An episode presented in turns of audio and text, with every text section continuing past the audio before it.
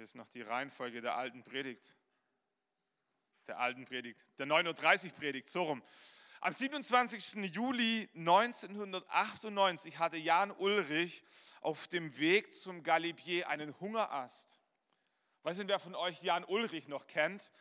Äh, Sommersprossen, rotblondes Haar, die Hoffnung der Nation, der Traum aller Schwiegermütter und so. Hat ein paar Höhen und auch viele Tiefen die letzten Jahre durchgemacht, äh, aber 98, das war so auf dem Zenit äh, auf dem Höhepunkt seiner Laufbahn. Er hatte 1997 die Tour de France gewonnen und war nur angetreten und war der Top-Favorit, auch der Sieger für 98 zu werden. Und er strampelt den Galibier, 2600 Meter ähm, hoher Berg in den Alpen, Pyrenäen und wo in Frankreich hoch.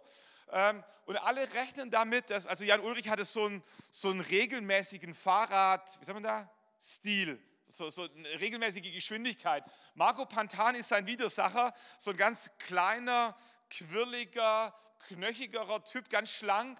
Und so, der hat ein bisschen anderen Stil, der ist immer so Tempoattacken gefahren, hat sich wieder hingesetzt, ausgeruht und so. Und Jan Ulrich, der war einfach so die, die D-Lok, der ist einfach da den Berg hoch in einem stoischen Tempo.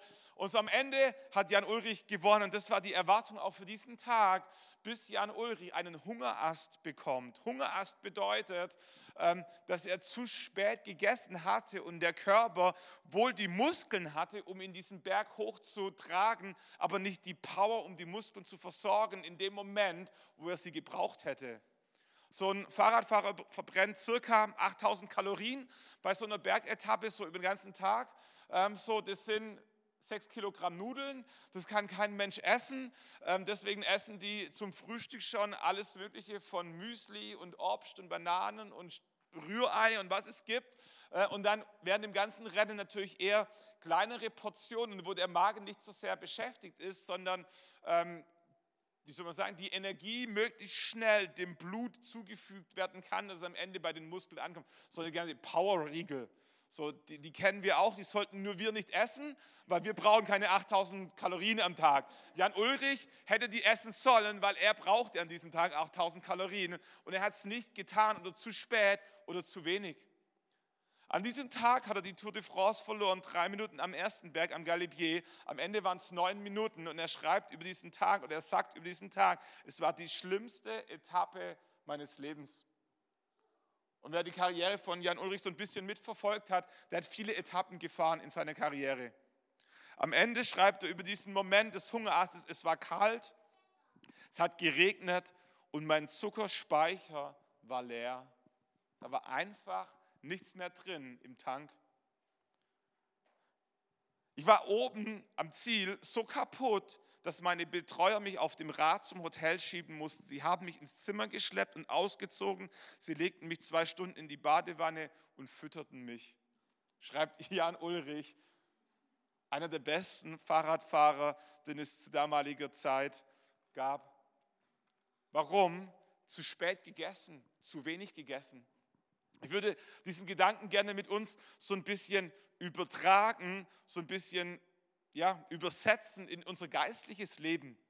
Körperlich macht es für uns Sinn, dass ein Radfahrer 8000 Kalorien, wenn er die verbrennt, dass er auch 8000 Kalorien zu sich nehmen muss. Geistlich gesehen, nimm mal dieses Bild, aber ist es, glaube ich, ähnlich. Wenn du geistlich gesehen Hochleistung bringen möchtest, 8000 Kalorien verbrennen an einem Tag oder in einer Woche, was Besonderes leisten, dann braucht es auch eine, eine, eine Energiezufuhr, sag ich mal. Da muss irgendwie was was zugeführt werden, damit was verbrannt werden kann, damit am Ende was bei rauskommt. Ist im körperlichen gleich offensichtlich, aber im geistlichen ähm, ist es ähnlich. Wenn man mit Bodybuilder spricht, dann erklären sie einem, dass ähm, einer der wichtigsten Bausteine deines Trainings nicht nur die Anzahl der Wiederholungen, der Sätze und die Höhe der Gewichte, sondern dass ein, ein Hauptanteil deines Trainings deine Ernährung ausmacht.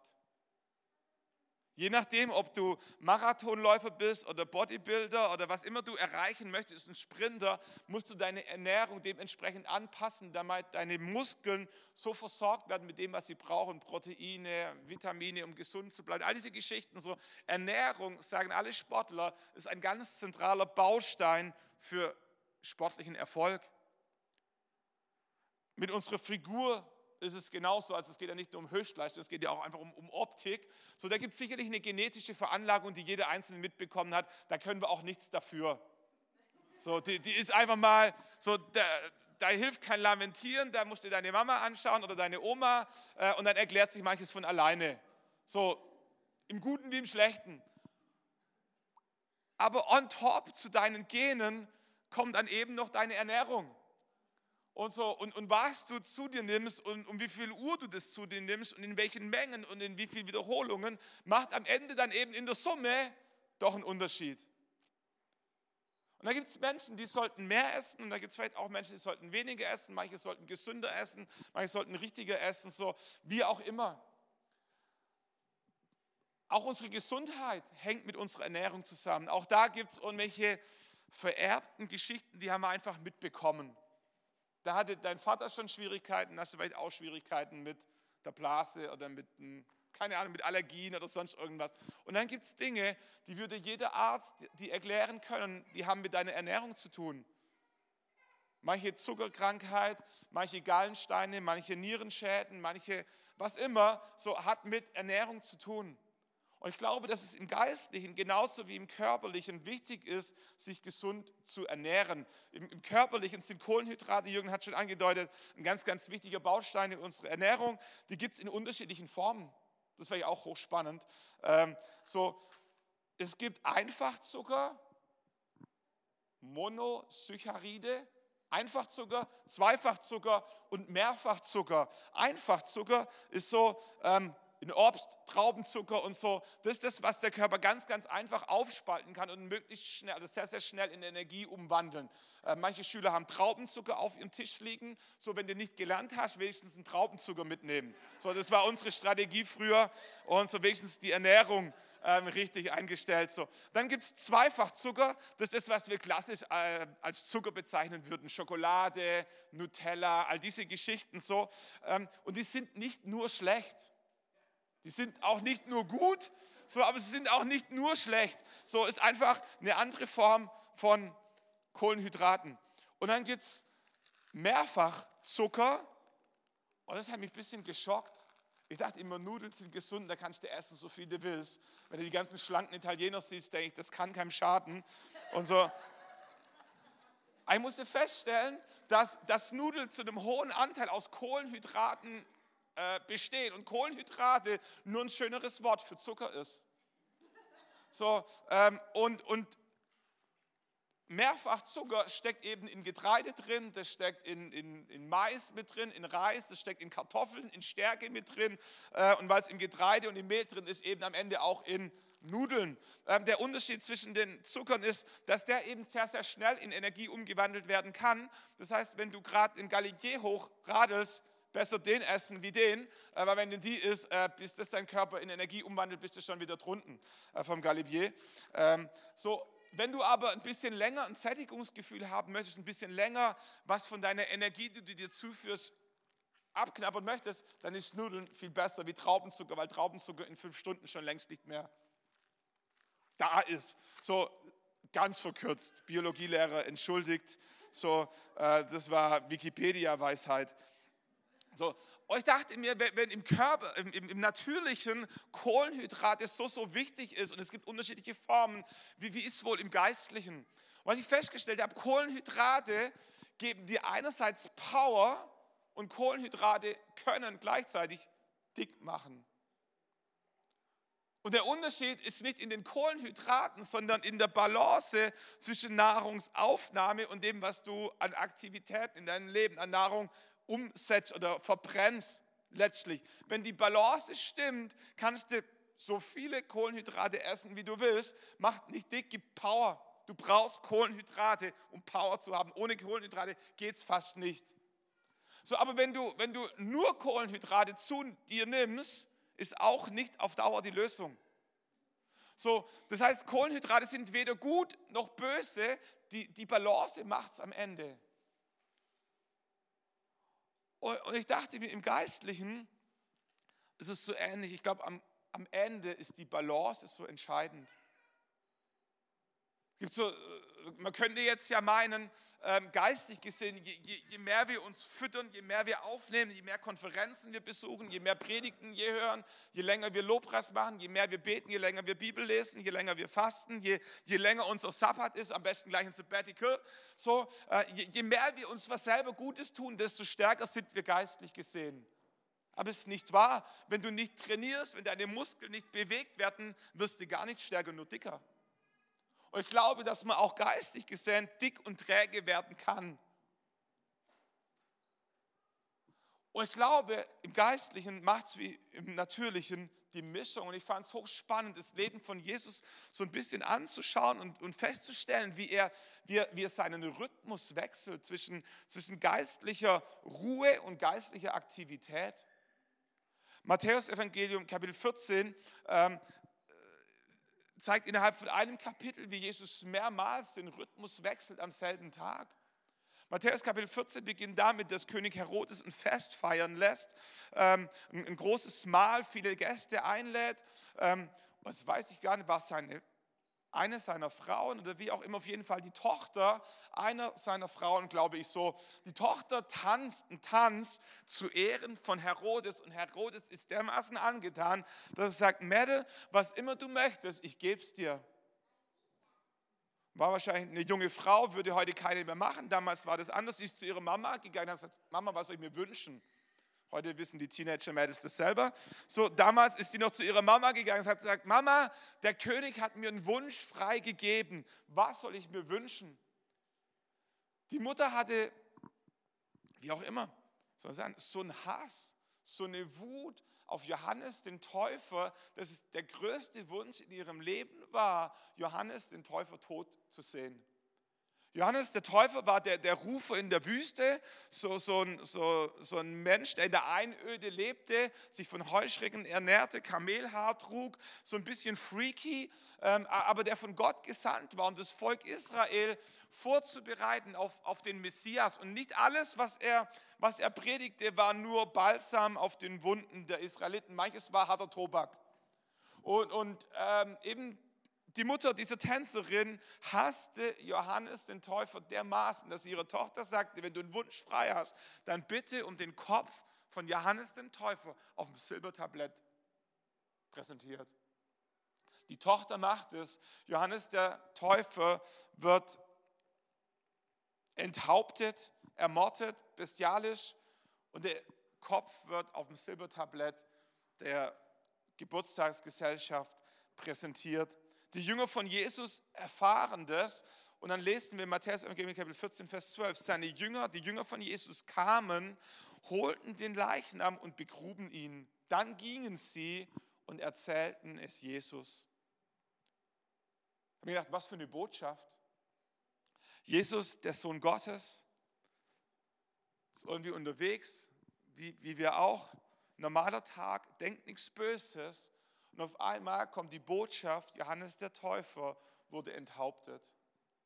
Es spielen da verschiedene Komponenten mit rein. Also Johannes der Täufer war der, der geistliche Wegbereiter für Jesus. Und Jesus wusste das. Johannes der Täufer war gleichzeitig derjenige, von dem Jesus sich taufen ließ im Jordan. Da gab es eine geistliche Connections zwischen den beiden. Da gab es auch eine verwandtschaftliche Connection. Johannes, der Täufer, war der Großcousin von Jesus. Also die Mutter von Johannes der Täufer, Elisabeth, war die Tante von Maria, der Mutter von Jesus. Es gab einen Blick in die Vergangenheit, der sagte, dass Johannes der Täufer enthauptet wurde. Und Jesus musste mit diesem Schmerz zurechtkommen, dass Johannes der Täufer enthauptet wurde und er ihn hier auf dieser Erde nie mehr wiedersehen würde. Jesus musste aber gleichzeitig, Jesus wird gleichzeitig konfrontiert, wenn er in die Zukunft blickt, mit seiner Kreuzigung. Jesus wusste, Johannes der Täufer wurde enthauptet. Ich werde nicht enthauptet, aber ich werde gekreuzigt. Und in diesem Moment prallen diese Emotionen und diese Gedanken alle in einem Moment aufeinander. Jesus hat ein Gefühlschaos und obwohl er körperlich völlig inaktiv war, war er geistlich dabei, ein Trauma zu verarbeiten. Weißt du, ob du das kennst? Momente, wo du körperlich völlig relaxed sein kannst, wo dein Nachbar dir anschaut und denkst, der Herr Müller, der hat echt, der schiebt eine ruhige Kugel. So schön wie der möchte ich es auch mal, der liegt schon wieder im Liegestuhl. Aber in deinem Kopf und in deiner Seele gehen Prozesse ab, die, die dich Energie kosten, mehr, wie wenn du einmal einen Garten umgraben würdest seelische und geistliche Schwerstarbeit. Und Jesus vollbringt diese seelische und geistliche Schwerstarbeit und realisiert, jetzt ist der Moment, wo ich auf mich selber achten muss. Und Jesus fängt an, sich zurückzuziehen. Vers 13 heißt es, Jesus, der davon gehört hatte, fuhr in einem Boot von dort weg und zog sich an einen einsamen Ort zurück, wo er für sich war. Jesus wusste, jetzt ist der Moment, wo ich einen Gang runterschalten muss. Jetzt ist nicht eine Predigt angesagt, jetzt ist nicht ein Heilungsdienst angesagt. Jetzt ist wichtig, dass ich mich zurückziehe, ich mein Leben, ich meine Gedanken, ich meine Beziehung zu Gott, ich mich selber geregelt bekomme. Und was ich brauche, ist ein ruhiger Ort, wo ich und Gott, wo wir zwei alleine sein können. Und Jesus entscheidet, sich aus seinem normalen Tagesrhythmus rauszunehmen keine Ahnung, was bei ihm im Tag, aber stell dir vor, normaler Tag bei dir zu Hause, ähm, irgendwas ist los, die Kinder wollen was, Arzttermin, ähm, Einkaufen, Kühlschrank ist leer, der Ehemann kommt nach Hause und du sagst einfach, jetzt brauche ich einen Spaziergang. Jetzt brauche ich meine Parkbank oben am Waldrand oder was immer dir eben gut ist. Jetzt brauche ich eine Dusche. Jetzt muss ich einfach mal, einfach mal raus mit dem Fahrrad eine halbe Stunde, niemand sehen, niemand hören. Ich muss ein Buch lesen, ich muss zu meiner Freundin. Du nimmst dich einfach raus aus dem, was eigentlich für diesen Tag geplant war. So, Jesus nimmt sich raus. Was passiert, als die Leute das erfuhren? Folgten sie ihm zu Fuß aus den Städten. Jesus war dabei, sich zurückzunehmen aber die Leute hatten es irgendwie nicht gecheckt, nicht mitbekommen, hat ihnen keiner gesagt und sie gingen ihm einfach nach. Und als er ausstieg am anderen Ende, am anderen, auf der anderen Seite des Ufers, sah er viel Volk versammelt. Da hatte er Mitleid mit ihnen. Jetzt sieht Jesus aus der Position seines eigenen Schmerzes dieses Volksme diese Volksmenge und stellt fest, die Jungs haben auch mit kämpfen zu kämpfen. Die haben auch Sorgen, die haben auch Fragen, die haben auch Nöte, die haben auch Schmerz, die haben auch Trauer. Nicht nur ich gehe gerade durch eine schwere Zeit, diese Menschen hier auch. Jesus bekommt innerlich Mitleid mit den Menschen und er heilte die Kranken unter ihnen. Jesus entscheidet sich in dem Moment aus seiner Zurückgezogenheit aus der Passivität rauszusteigen, in die Aktivität reinzugehen. Warum? Weil er Menschen sieht, mit denen er Mitleid hat und er fängt an, kranke Menschen zu heilen in dem Moment, wo er innerlich eigentlich völlig zerrissen ist, weil er trauert um einen guten Freund, der enthauptet wurde. So Jesus wechselt erneut den Rhythmus, schaltet wieder einen Gang hoch.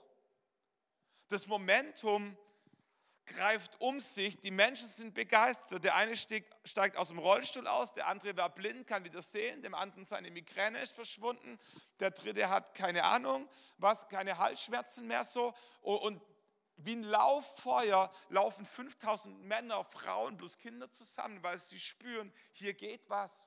Jesus spürt auch, hier geht was. Und da ging so viel, dass die Menschen vergaßen zu essen, weil sie so sehr an Jesu Lippen hingen. Am Ende des Abends oder des Tages kommen die Jünger zu ihm und sagen, Jesus, was machen wir mit den Menschen? Die haben Hunger, wir haben nichts zu essen, sollen wir sie wieder nach Hause schicken? Jesus sagt, nee, lass sie noch ein bisschen da. Was haben wir denn zu essen? Fünf Brote, zwei Fische. Jesus betet für das Brot, für die Fische. Er vermehrt. Alle Menschen werden satt, zwölf Körbe bleiben übrig. Und wir denken, morgen geht der Gottesdienst weiter. Kurzer Powernap, ähm, Erweckung, ähm, Gati TV war schon im Anflug, Social Media Posts ohne Ende, alles ging viral, so, äh, ich hätte ein Buch geschrieben, keine Ahnung was, so geistliches Momentum, wo du denkst, jetzt bloß nicht vom Gas, jetzt bloß nicht vom Gas gehen. Vollgas weiter, der Herr ist am Start. Was macht Jesus? Er wechselt wieder den Gang. Gleich darauf nachdem sie die zwölf Körbe eingesammelt haben, gleich darauf drängte er seine Jünger ins Boot zu steigen und ihm ans andere Ufer vorauszufahren, während er die Leute entlasse. Und als er die Leute entlassen hatte, stieg er auf den Berg, um ungestört zu beten. Am Abend war er alleine dort. Jesus zieht sich wieder zurück. 5000 Menschen, Männer plus Frauen plus Kinder waren gekommen, um Jesus zu hören. Das Ding hob gerade ab. Gott war am Start, Menschen wurden geheilt, Menschen bekehrten sich. Alles, wie du dir das wünschst, wenn du der Sohn Gottes bist und auf die Erde gekommen bist, um Menschen von der Liebe Gottes zu erzählen. Und Jesus spürt innerlich, dass es jetzt wichtig ist, vom Gas zu gehen, auf den Berg sich zurückzuziehen und einfach nur Einsamkeit mit seinem Vater im Himmel zu teilen. Jesus schaltet wieder zurück, sitzt dort oben auf seinem Berg in der Einsamkeit, verbringt Zeit mit Gott und kriegt irgendwie die Info vom Himmel, rein. Wahrscheinlich hat ein Engel geflüstert. Und ein Engel flüstert ihm, sagt, Jesus, deine Jünger, die du über den See geschickt hast, auf die andere Seite, sind mitten in einen fetten Sturm geraten. Und Jesus stellt fest, dass es wichtig ist, wieder den Rhythmus zu ändern. Und er verlässt den Berg, die Einsamkeit mit seinem Vater. Und er wird wieder aktiv. Er läuft übers Wasser seinen Jüngern entgegen, um sie im Sturm zu retten. Ich denke mir, was, was für ein krasser Tag. Was, was, was, was, was für ein Rhythmuswechsel. Oh, ich wünsche ich wünsch dir das für dein Leben, dass du eine Sensibilität für den Heiligen Geist entwickelst, um abzuspüren, wann welches Tempo geistig gesehen in deinem Tag und in deiner Woche dran ist. Manchmal, manchmal sind wir so schnell, weil es einfacher ist, so, so, so schwarz-weiß, so schablonenweise. Da gibt es dann entweder, entweder zehn Tage Vollgas oder zehn Tage Urlaub, aber dazwischen gibt es dann manchmal nicht viel. Und, und kennt ihr das? Manchmal ist das Leben einfacher, wenn man es schwarz-weiß betrachtet. Menschen sind gut und Menschen sind böse. Situationen sind fair und Situationen sind unfair. Ich wurde betrogen oder ich wurde beschenkt. So, ich wurde so. Schwarz-Weiß ist manchmal einfach, aber das Leben ist nicht schwarz-weiß, das Leben ist bunt. Und Jesus lebt in dieser Buntheit, in dieser Vielfalt des Tages und ist in der Lage, seinen Rhythmus zu wechseln, entsprechend dem, was der Heilige Geist ihn gerade einflüstert. Bei all dem staune ich darüber, dass Jesus es hinbekam, die Umstände wahrzunehmen, aber nicht sich von den Umständen leiten zu lassen. In all dem entdeckten wir, dass Jesus immer selbstbestimmt agiert. Jesus nimmt wahr, dass die Volksmenge ihm gefolgt war. Jesus spürt Mitleid und er entscheidet selber, die Kranken zu heilen. Es war nicht die Masse, es war nicht die Menschen, es war nicht sein Manager, es war Jesus selber, der spürt, jetzt ist es dran, die extra Meile zu gehen, Menschen zu dienen, für die Kranken zu beten. Und Jesus entscheidet selber, nachdem 5000 Männer plus Frauen plus Kinder gespeist wurden, Jesus entscheidet selber, jetzt ist der Moment, wo wir alle nach Hause schicken. Ihr fahrt über den See, ich schicke die Menschen nach Hause und ich gehe auf den Berg. Seine Entscheidung. Und Jesus war auf dem Berg und niemand hätte ihn zwingen können, diesen Berg zu verlassen. Da war nämlich niemand. Und es war die Entscheidung von Jesu, den Berg zu verlassen, um bei seinen Jüngern zu sein, die gerade im Sturm waren. Und ich wünsche dir diese, diese Souveränität, selber für dein Leben Entscheidungen zu treffen. Es geht so schnell, dass wir anderen Menschen die Schuld geben. Und ja, da gibt es Umstände, ja, da gibt es Bedürfnisse, ja, da gibt es Wünsche, ja, da gibt es Druck von außen. Aber am Ende ist niemand für dein Leben verantwortlich, außer du selber. Es ist dein Tempo, es sind deine Entscheidungen, es ist deine Ernährung, es ist deine Schokolade, es ist deine stille Zeit, es ist dein Fasten und es ist dein Dienen. Es ist deine Entscheidung. So, und Jesus war in der Lage, selber zu entscheiden und trotzdem nicht gefühlskalt alle Umstände einfach nur zu ignorieren. Und das ist für mich übernatürlich. So wie immer er das gemacht hat, da hätte ich gerne eine Scheibe von ab. So, und ich wünschte das, geistlich gesehen, vom Heiligen Geist diese Sensibilität zu haben, vom Heiligen Geist zu spüren, was jetzt gerade dran ist. Und, und nicht, nicht, nur zu sagen, einen Monat Vollgas, zwei Monate Pause äh, oder Montag Vollgas, Dienstag freier Tag, sondern, sondern tagtäglich abzuspüren, sagen, Heiliger Geist, was ist jetzt dran? Soll ich die Person zum Essen einladen? Soll ich einen Brief schreiben? Soll ich die Person einfach segnen und, und, und Zeit mit ihr verbringen? Brauchen meine Kinder mich jetzt beim Monopoly spielen oder brauche ich jetzt einen Spaziergang mit dir? So, diese täglichen Entscheidungen sind so schwierig. Äh, ich glaube, dass Jesus uns ein gutes Vorbild gegeben hat, dass es möglich ist, den Rhythmus zu wechseln, entsprechend eben wie der Heilige Geist uns das eingibt. Matthäus Kapitel 8, Vers 23, andere Situation, wieder Wasser, wieder Boot. Ähm, dann stieg Jesus in das Boot und seine Jünger folgten ihm. Ein bisschen anderes andere Kontext wie vorher, da erhob sich ein großer Sturm auf dem See, sodass das Boot von den Wellen überrollt wurde. Jesus aber schlief. Also denkst du entweder, was für eine Pfeife, oder denkst du dir, was für eine Souveränität, was für eine Gelassenheit. Manche Väter kennen das, der Sturm tobt im Kinderzimmer und du liegst auf der, Schla auf der Couch und du schläfst. Das ist übernatürlich, kann man nicht erklären, können nur Männer. So, aber es geht. So, so ein bisschen so, so ein bisschen so. Oh, ich bin mir nicht ganz sicher, ob Jesus wirklich schlief oder ob er nur so tat, als ob er schlief. So, all, all die Männer unter uns stillende Kinder zu Hause und so das Baby schreit bei Nacht. Und ich denke mir, wann wacht meine Frau endlich aus, um nach dem Kind zu schauen? Und wenn die Frau aufsteht, oh, Schatz, so, kennt ihr das? So, du tust, du tust so, als ob du schläfst. So, und im richtigen Moment so, keine Ahnung, keine Ahnung. Also für die Jünger, für den Schreiber des Matthäus-Evangeliums hat es so gewirkt, wie wenn Jesus schlief. Weil er der Sohn Gottes war, unterstellen wir, dass er trotzdem, obwohl er schlief, wusste, dass ein fetter Sturm im Anmarsch war, die Wellen schon ins Boot schwappten und die Jünger am Verzweifeln waren. Und Jesus hatte die Souveränität und die Gelassenheit zu schlafen. Und manchmal wünsche ich mir das als geistlicher Leiter, diese Souveränität, einfach zu glauben, dass Gott in Kontrolle ist, einfach zu vertrauen, dass andere Menschen auch Gaben bekommen haben, zu vertrauen, dass andere Menschen auch die Stimme des Heiligen Geistes hören, dass ich nicht der einzige Mensch bin, der die Welt retten will und diese Souveränität zu haben und zu wissen, jetzt ist einfach wichtig, dass ich schlafe. Jetzt ist wichtig, dass ich und meine Frau, dass wir ein Wellness-Wochenende machen. Jetzt ist wichtig, dass ich meine Bibel lese. Jetzt ist, kennt ihr das so? Und ich wünsche diese Souveränität, ähm, im Sturm schlafen zu können. Andere Situation, Jesus war busy, Jesus hatte einen guten Dienst gemacht und ähm, jetzt war Pause angesagt. Große Konferenz, Session 1, 2, 3, 4, Mittagspause und so alles durchgetaktet und so. Und jetzt war eben Pause angesagt, es gab einen Backstage-Bereich. So, und Jesus und seine Jünger waren im Backstage-Bereich und wahrscheinlich Petrus, irgendeiner, Haare auf der Brust, äh, mit Fischgeruch im Haar, so stand am Eingang und musste dafür sorgen, dass keiner zu Jesus vordrang, weil Jesus hatte jetzt Pause. Und die Mütter kamen und dachten, es wäre doch eine gute Idee, wenn Jesus ihre Kinder segnen würde. Wie cool wäre das? Der Sohn Gottes höchstpersönlich. Also wenn es dein Mann nicht kann und sowas, Jesus, der Sohn Gottes, der kann für Kinder beten. Der kann die segnen. Und sie bringen ihre Kinder und schieben sie so vor. Autogrammkarten in der Hand. Und so kennt ihr das so, wenn die Eltern ihre Kinder vorschieben und so. Und die Mama will irgendwie, dass ihr Filius Kevin bei Jesus die Hand aufgelegt bekommt.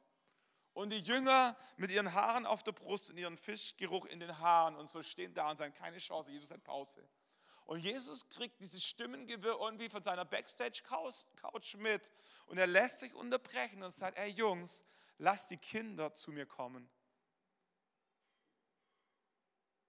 Und im selben Maße, wie ich mir die Gelassenheit wünsche, im Sturm schlafen zu können, genauso sehr wünsche ich mir die Courage und den Mut, die Extrameile zu gehen, wenn ich es eigentlich nicht gehen müsste.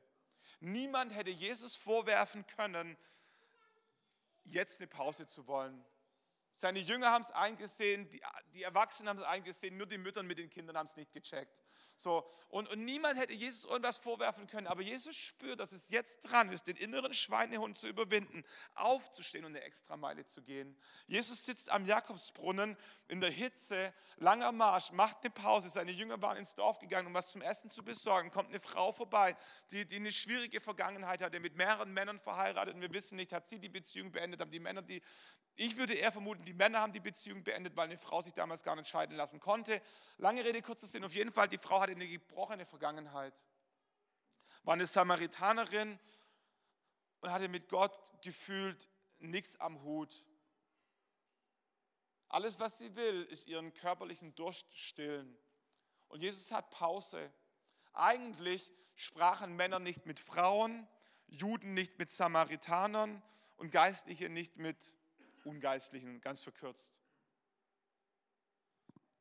Und Jesus spricht diese Frau an und sagt, wenn du wüsstest, wer ich bin, würdest du mich bitten, dass ich dir Wasser gebe. die Frau sagt, ey, sorry, ich kann selber Wasser schöpfen. Jesus sagt, ich spreche nicht von diesem Wasser, ich spreche von einem anderen Wasser für deine Seele und für deinen Geist. Und Jesus unterbricht seine Pause und dient dieser Frau. Jesus geht die extra Meile, weil er spürt, dass für diese Frau jetzt gerade was Entscheidendes im Kommen ist. Und, und nochmal, ich wiederhole mich, ich staune über diese Gabe Jesu, den, den Rhythmus anzupassen, den Gang zu wechseln, über diesen Mut, im Sturm zu schlafen und über diese Kühnheit, die Extrameile zu gehen in einem Moment, wo es niemand von ihm erwarten könnte. Ich wünsche mir das so sehr für, für, für, mich, für meinen Dienst, für mein Leben. Ich wünsche es dir, dass wir diese Sensibilität entwickeln, vom Heiligen Geist zu spüren, was jetzt gerade dran ist. Und ich glaube, da gibt es einfache Antworten, schwarz und weiß. Ich glaube, dass einfache Antworten, schwarz und weiß, nicht immer dem gerecht werden, was Gott für dich vorbereitet hat. Manchmal haben wir so, so manchmal haben wir die Angst, dass wir ausbrennen, wenn wir zu viel geben. Aber wenn ich in die Bibel reinschaue, dann entdecke ich, dass, dass also wenn wir das im, Bild übertragen, jedes Auto braucht Sprit. Und, und im echten Leben, junge Menschen kaufen sich ein dickes Auto mit viel PS und trauen sich da nicht Gas zu geben, weil sie den Sprit nicht bezahlen können. Kennt ihr das? So, so ein bisschen. So, ähm, so, und, und die meiste Strecke fahren sie mit dem Mountainbike, aber wenn sie angeben wollen, kommt der dicke Karren aus dem Auto. So, weil, weil das Geld für den Sprit nicht reicht. So, und manchmal kommt es mir so vor, wie wenn wir als Christen denken würden, wenn wir zu viel Gas geben für Gott, dann geht uns der Sprit unterwegs aus. Weil ich verstanden habe, wenn ich in die Bibel reinschaue, ist, dass es eine himmlische Tankstelle gibt, die Tag und Nacht geöffnet hat, die umsonst ist.